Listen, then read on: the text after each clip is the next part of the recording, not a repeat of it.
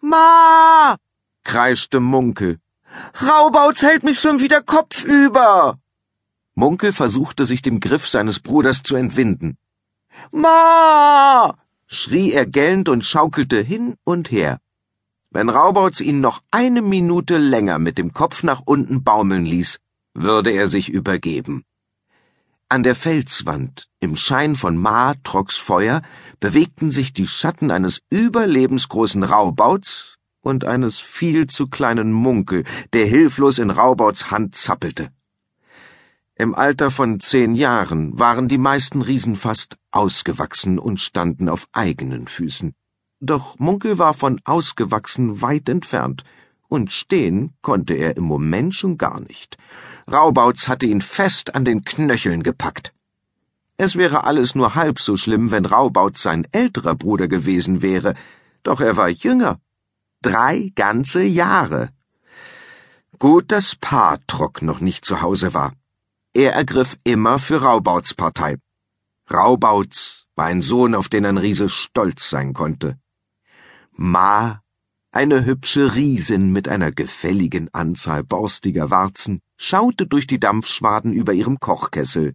Raubautz, brüllte sie, stell deinen Bruder hin, und zwar sofort. Aber du hast doch gesagt, ich soll bis zum Frühstück mit ihm spielen. Ja, aber ich habe nicht gemeint, dass du ihn als Spielzeug benutzen sollst. Es gefällt ihm doch, sagte Raubautz. Oder etwa nicht, Munkel? Nein, überhaupt nicht, japste Munkel. Oh, na gut. Entschuldigung.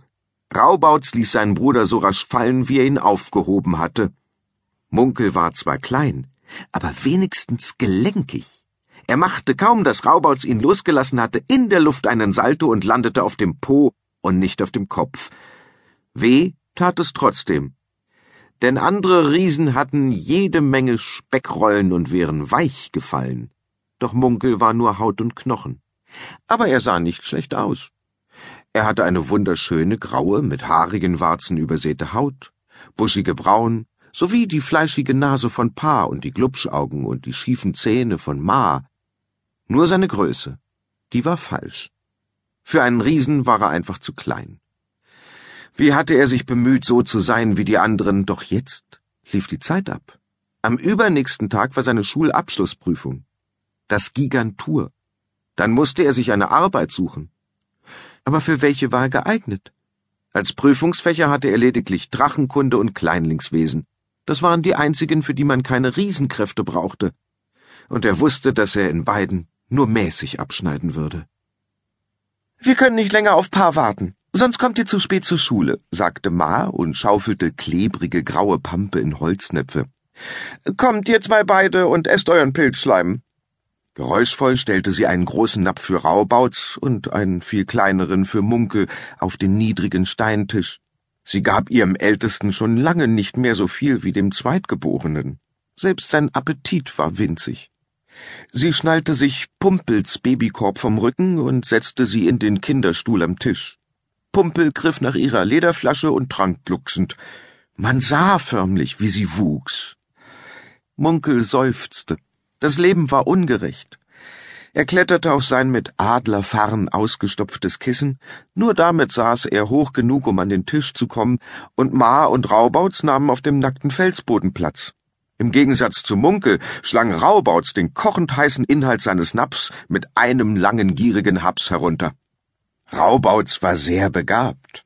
In Metallarbeit war er der Beste der ganzen Schule. Er wusste genau, was er werden wollte, wenn er groß war, Chef der Waffenschmiede im Zeughaus des Königs. Es gab nichts über Speere und Streitäxte, das er nicht wusste. Nachschlag, verlangte er jetzt. Erst wenn Pa gegessen hat, sagte Ma, stand auf und lugte in den Kessel, falls dann noch was übrig ist. Raubautz warf seinen Napf auf den Tisch. Es ist gemein vom Pa die ganze Nacht wegzubleiben. Wenn er nicht bald nach Hause kommt, muss ich hungrig zur Schule gehen. Munkel und Ma schauten sich an. Ihm ist schon nichts passiert, beruhigte Munkel seine Ma. Er ist der beste Jäger in Rumpelberg. Ma biss sich auf die Unterlippe. Aber jagen ist nicht dasselbe wie rauben. Ein Schaf von einem Kleinlingsbauernhof zu stehlen, ist schon was anderes als einen Dachs mit dem Spieß zu erlegen. Was, wenn er einem Kleinling mit einem mörderischen Zauberstock begegnet? Pumpe schleuderte ihre leere Flasche zu Boden und fing laut an zu greinen. Sie bekam sofort eine zweite Portion.